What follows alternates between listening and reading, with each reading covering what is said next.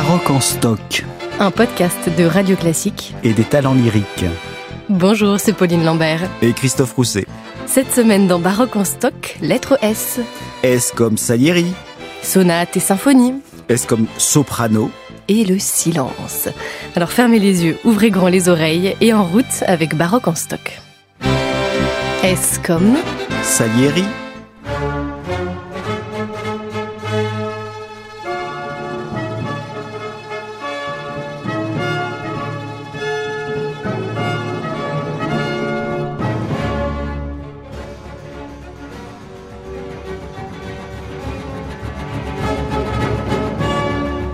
Il y a encore et toujours une légende tenace à propos d'Antonio Salieri qui affirme qu'il aurait été jaloux de Mozart, qu'il l'aurait fait empoisonner.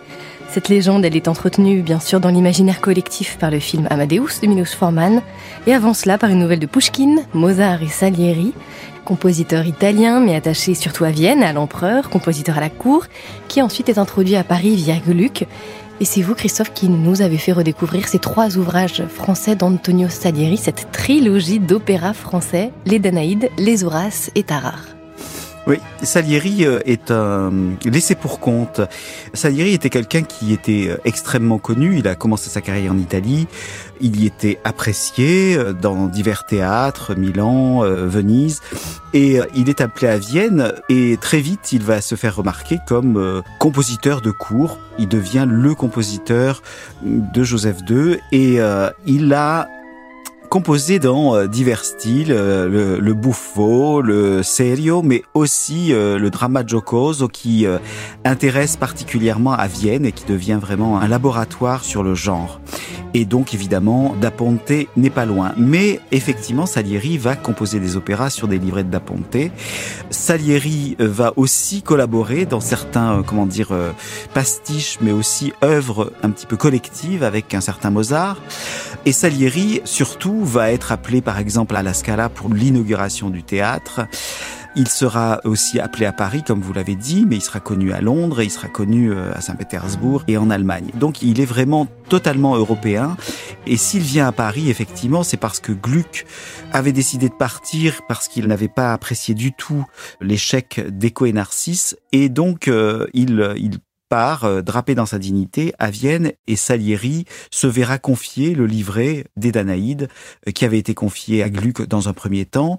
Salieri, d'ailleurs, fera croire que la musique est de Gluck jusqu'au moment où euh, les Danaïdes seront représentés, auront beaucoup de succès, et il dévoilera à ce moment-là le poteau rose. C'est donc Salieri qui a composé la musique des Danaïdes, ce qui générera deux autres commandes c'est euh, Beaumarchais lui-même qui remarque Salieri et son talent très particulier dans les Horaces et qui confiera son livret de Tarare pour le mettre en musique.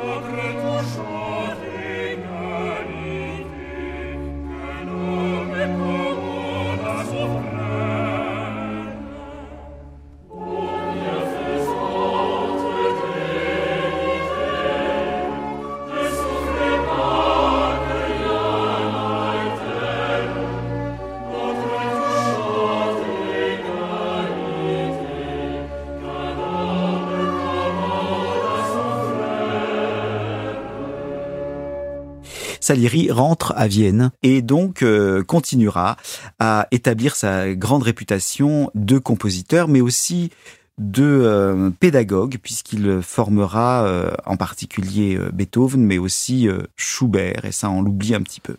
Et ce qui me frappe dans tous ces ouvrages de Salieri que vous avez joués, Christophe, et même ses premiers opéras sérieux comme Armide que vous avez enregistré tout récemment, c'est que bien sûr il hérite de cette forme dont vous parliez tout à l'heure, opéra avec aria da capo ou coloratour, et qu'en même temps il introduit des éléments nouveaux, des chœurs, des danses, tirés de l'opéra français aussi, dont on a beaucoup parlé.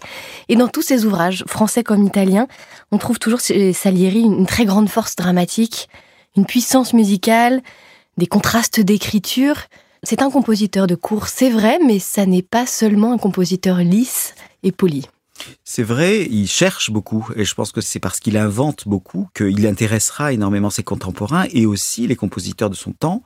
On a souvent, quand on entend la sérénade par exemple des deux garçons euh, dans Così fan tutte, on se dit mais quel génie de pas avoir mis de cordes et d'avoir juste laissé euh, l'harmonie. Euh. Mais ça, Salieri l'avait déjà trouvé avant lui. Dans la Cifra par exemple, il va utiliser des choses absolument incroyables comme couleurs dans les Horaces et dans Tarare et ces couleurs de chœur avec des trombones, des instruments graves, euh, bassons, etc., seront repris après par Mozart dans la flûte enchantée, en particulier dans les chœurs des prêtres. Donc il y a, y a vraiment quelque chose qui inspire les autres et qui fait que Salieri s'impose comme quelqu'un d'extrêmement important.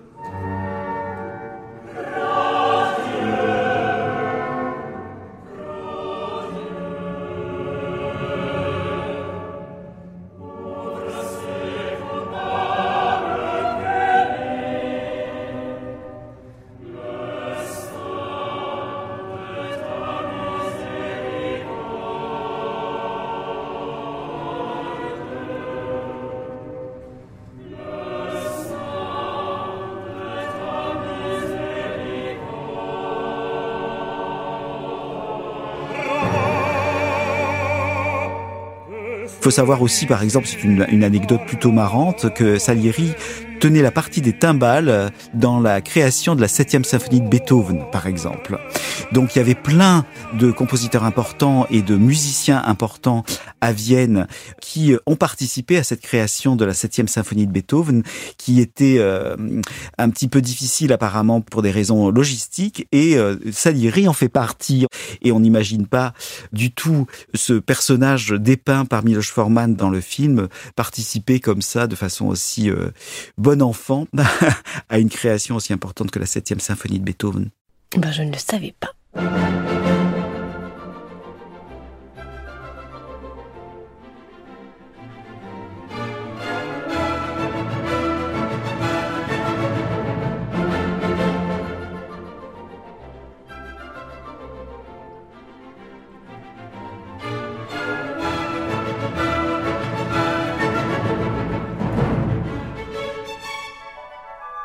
Mais on oublie souvent que Salieri meurt très tard à Vienne en 1825, deux années avant Beethoven, trois années avant Schubert. Est-ce comme Sonate. Comme beaucoup de termes de la musique, cela vient de l'italien sonare, sonner, faire sonner les instruments par opposition à la cantate, qui elle les fait chanter, cantare. Mais au départ, c'est un terme assez vague et flou, qui peut désigner une pièce pour un seul instrument, un soliste, une sonate pour violon seul, pour un soliste accompagné par un autre, ou pour deux solistes et accompagnement.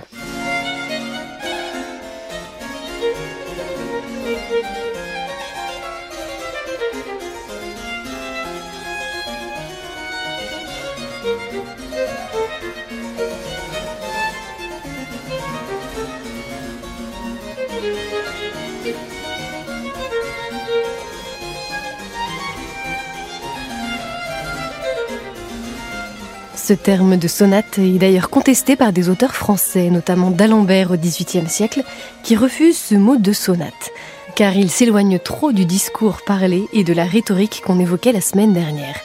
La sonate, c'est donc bien l'apogée de la musique instrumentale, détachée du discours, et ça n'est pas étonnant qu'elle prenne de plus en plus d'ampleur au fur et à mesure que la musique se détache du modèle rhétorique.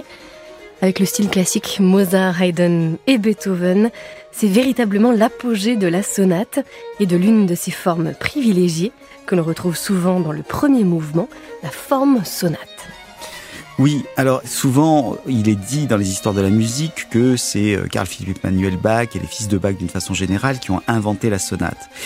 La forme sonate, parce qu'il faut distinguer euh, la sonate qui est sonnée, justement, jouée ensemble. Et ces sonates-là, euh, elles existent déjà chez Bach. Père, je veux dire, les sonates violon et clavecin, flûte et clavecin, viol de gambe et clavecin, etc. Il y a un certain nombre de sonates qui existent, et puis éventuellement les sonates avec basse continue chez Corelli, par exemple. Ça s'appelle déjà des sonates. Mais ça n'adopte pas la forme sonate. La forme sonate existe déjà chez Jean-Sébastien Bach.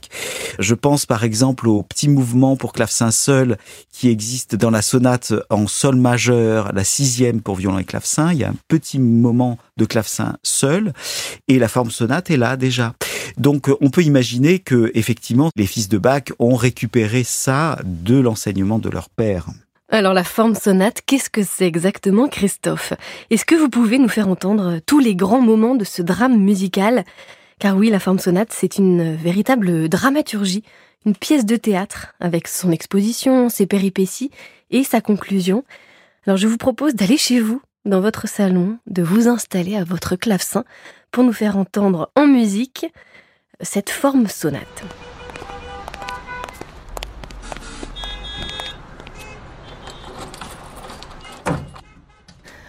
Eh bien voilà Christophe, nous sommes arrivés chez vous, vous êtes à votre clavecin. Dites-nous tout alors sur cette forme sonate qu'on retrouve euh, chez Bach. Qu'est-ce que c'est exactement? Ben voilà un petit mouvement qui est inclus à l'intérieur d'une sonate pour violon et clavecin, clavecin seul, et tout à coup on a une pièce qui est en donc en deux parties avec des barres de mesure, de reprise, qui a une forme tout à fait étonnante puisqu'elle est très très proche d'une sonate euh, d'un fils de Bach, de Carl Philipp Emmanuel Bach ou de Wilhelm Friedman. Alors on a une première partie qui fait 24 euh, mesures et une deuxième partie qui en fait 40. Euh, Donc on a clairement une forme qui est en miroir comme ça avec un premier thème en mi mineur.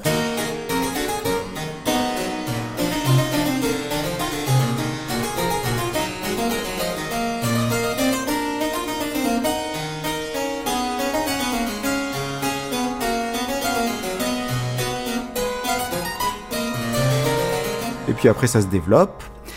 Euh, Donc ça c'est l'exposition du premier thème. Ça c'est l'exposition du thème. En fait, il y en a qu'un euh, essentiellement. Il n'y a pas vraiment d'autres thèmes. Il y a des petits, euh, des petites choses comme.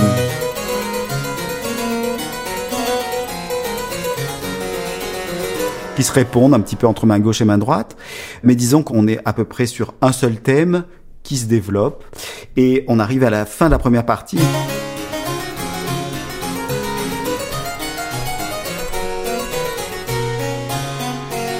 En sol majeur, donc le relatif majeur, et le thème est réexposé donc en sol majeur sur la deuxième partie.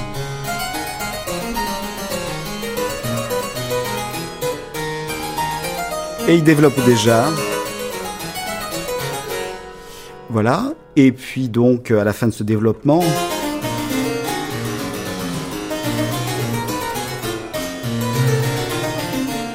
réexposition en mi mineur.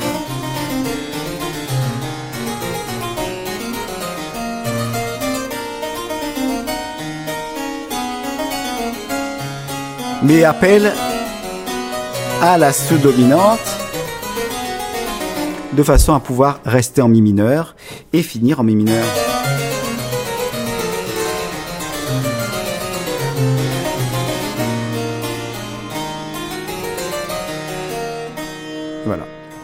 Et donc, en principe, on reprend le thème en, sol majeur, exactement comme une sonate de Carl Philipp Emmanuel Bach. Donc euh, on est vraiment extrêmement proche de la forme sonate telle que elle a été euh, euh, décrite, en tout cas par par les musicologues. Je ne sais pas si vraiment il y a eu une théorisation de l'idée de la sonate à un certain moment, mais disons que cette forme a été adoptée essentiellement par les fils de Bach, mais après évidemment avec Haydn et Mozart. Et donc là, pour résumer, c'est un thème, deux thèmes parfois, là on n'en a qu'un seul dans ce mouvement, qui est présenté, exposé, développé, un thème transformé, puis réexposé pour rester dans le ton principal. Oui, on est vraiment exactement dans le topos euh, de la sonate telle qu'on la connaît euh, et qu'on l'a décrite dans les, dans les manuels de, de musique. Eh bien, merci beaucoup pour cette visite chez vous en musique. Mais de rien, c'était du bac.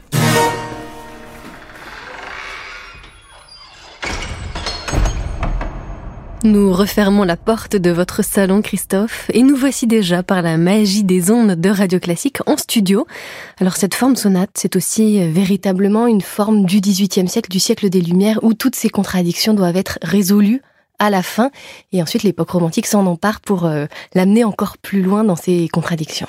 Tout à fait. Donc on est effectivement, euh, comme on le disait l'autre fois, dans une rhétorique extrêmement précise et codifiée. Évidemment, la forme sonate sera malmenée par Beethoven, par exemple, qui va casser la forme très vite.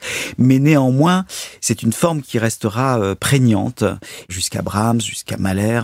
Ce sont des formes qui sont pratiques parce qu'elles font que le public s'y retrouve aussi, l'auditeur s'y retrouve. Et ça, c'est fondamental. Et ça vient du 18e, effectivement, c'est-à-dire être compréhensible est une chose fondamentale pour l'artiste au 18e, pour le créateur d'une façon générale.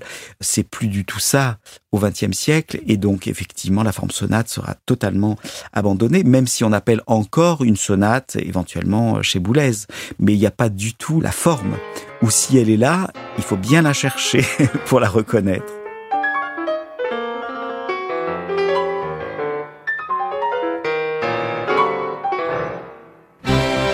Est-ce comme Symphonie. L'étymologie du terme n'est pas latine ni italienne, mais grecque. Puisque symphonie, cela veut dire sonner avec, sonner ensemble, si possible de façon harmonieuse. Et au départ, la symphonie a un sens extrêmement large.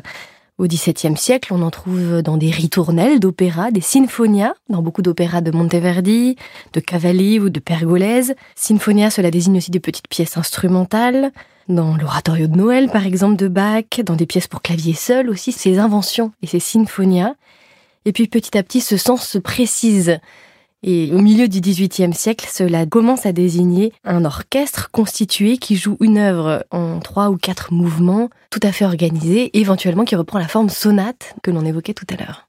C'est cela, exactement. Donc, euh, symphonie jouée ensemble, c'est fondamental. C'est une façon d'ouvrir, en général, une œuvre vocale.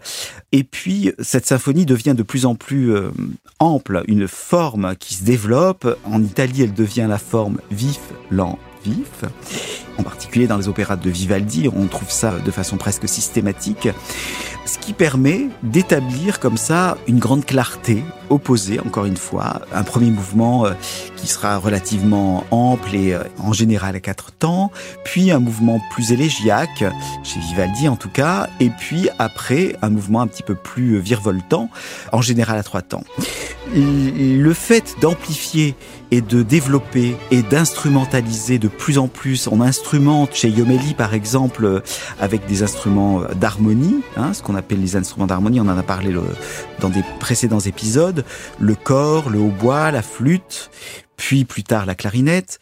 Euh, donc ça devient une forme en tant que telle. Moi, ma théorie, c'est que quelqu'un comme Yomelli, venant en Allemagne, va impressionner énormément les compositeurs allemands, et ce sera à Mannheim qu'on va créer, avec cette fameuse école de Mannheim, toute une école où on récupère la symphonie pour euh, comment dire, euh, l'émanciper du euh, cadre de l'opéra. donc ça devient une forme en tant que telle, et le petit trois temps à la fin de la symphonie devient très vite un menuet. Puis du menuet, on ira vers le scherzo, voilà, on a la symphonie euh, telle qu'on la connaît. Et puis le final sera ajouté euh, un petit peu plus tard. Donc c'est fascinant de regarder combien la symphonie euh, telle qu'on la connaît jusqu'à Mahler et un petit peu plus tard est héritière d'une forme qui était relativement embryonnaire chez Monteverdi, comme vous l'avez dit très justement, et puis plus tard à l'opéra seria avec quelqu'un comme Vivaldi par exemple. Et puis il y a celui que l'on considère souvent comme le père de la symphonie, Haydn. 104 symphonies en tout dans lesquelles il reprend cet héritage de l'école de Mannheim que vous évoquiez à l'instant, cette individualisation des instruments, cet orchestre étoffé avec une flûte, un basson, des trompettes, des timbales, la clarinette bien sûr. Et puis aussi, Haydn joue avec les formes puisqu'il écrit des symphonies énormément, on l'a dit, et qu'il écrit aussi des symphonies concertantes. Il fusionne finalement ces deux genres que sont la symphonie et le concerto. Il écrit notamment une symphonie concertante pour violon, violoncelle, hautbois et basson, qui mêle un peu euh, ces deux formes. On sent à quel point ces genres s'élaborent et en même temps restent très flous et très ludiques pour les compositeurs. En tout cas, l'avantage de Haydn, c'est qu'il fait connaître très largement ses symphonies. Alors il a son petit laboratoire à Echteraza, mais il euh, publie beaucoup et il va voyager aussi. Il va faire euh, jouer ses symphonies à Paris et donc cette forme va vraiment faire florès. Ces symphonies londoniennes aussi, donc ça veut dire qu'à Londres on s'intéresse à la symphonie et ça donnera évidemment lieu à euh, un engouement aussi des compositeurs locaux pour écrire des symphonies. Donc c'est vraiment un genre qui va exploser à la fin du XVIIIe siècle et se resserrer, c'est-à-dire que euh, certes Haydn écrit 104 symphonies, mais après euh, Beethoven n'en écrit que 9 et après ce chiffre va devenir euh, fatidique, c'est-à-dire qu'on n'ose plus écrire la dixième symphonie parce que Beethoven devient le dieu de la symphonie et voilà, ça devient transgressif que d'écrire une dixième symphonie. Est-ce comme Soprano.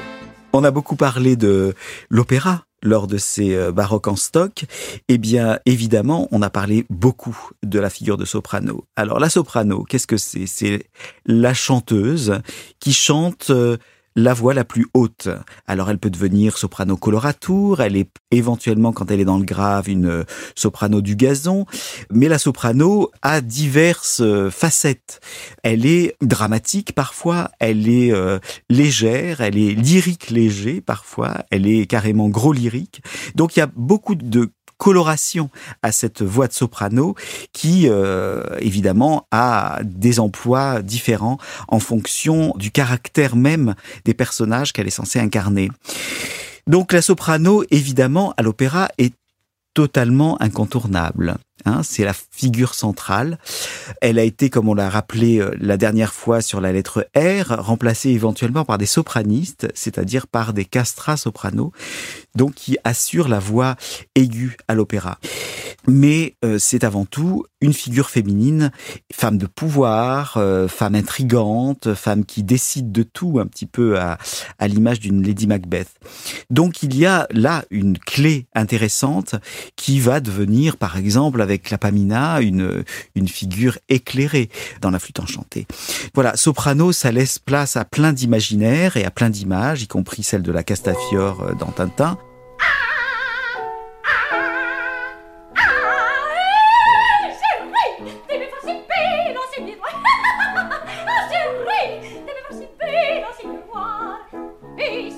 C'est ce personnage qui, euh, parce qu'elle a des choses tellement difficiles et tellement euh, exigeantes à l'opéra, devient une, figure aussi euh, difficile et capricieuse. C'est tout un univers, tout un faisceau d'idées qu'on peut rattacher à la figure de soprano.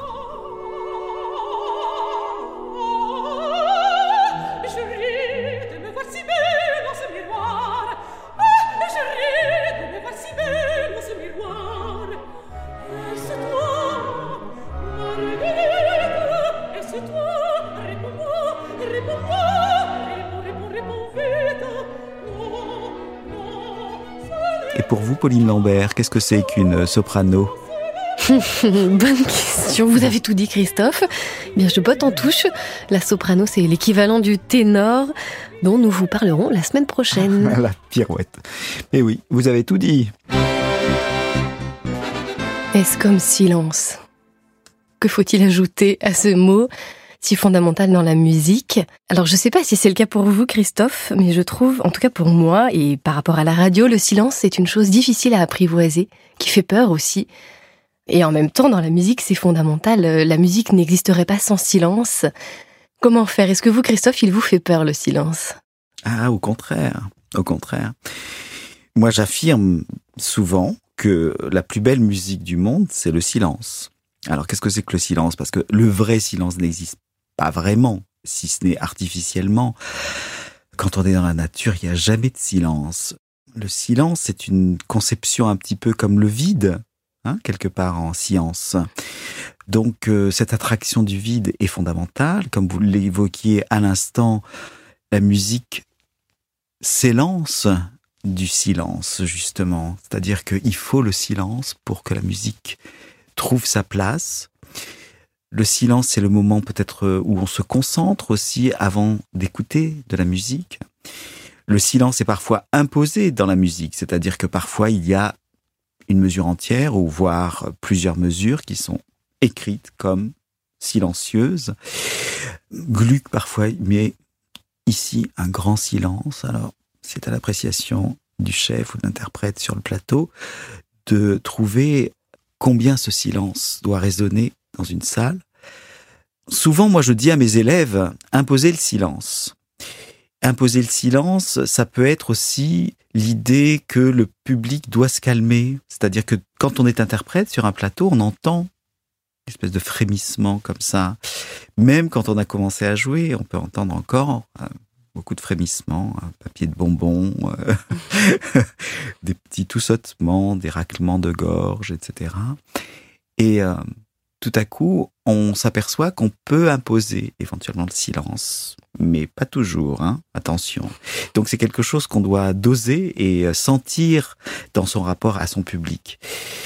Souvent, quand je joue un prélude non mesuré, par exemple, je m'amuse beaucoup avec le silence. Le prélude non mesuré, c'est souvent la première pièce que je vais jouer dans un récital. Et c'est par ce prélude non mesuré qui égrène comme ça des notes que je vais imposer le silence, peut-être en jouant d'autant plus lentement que le public est agité, et imposer justement cette euh, concentration et ce silence qui est utile pour eux, parce que le frémissement des autres et l'agitation et le raclement de gorge peut gêner les auditeurs qui sont à côté d'eux, et puis ça gêne évidemment le l'interprète sur le plateau.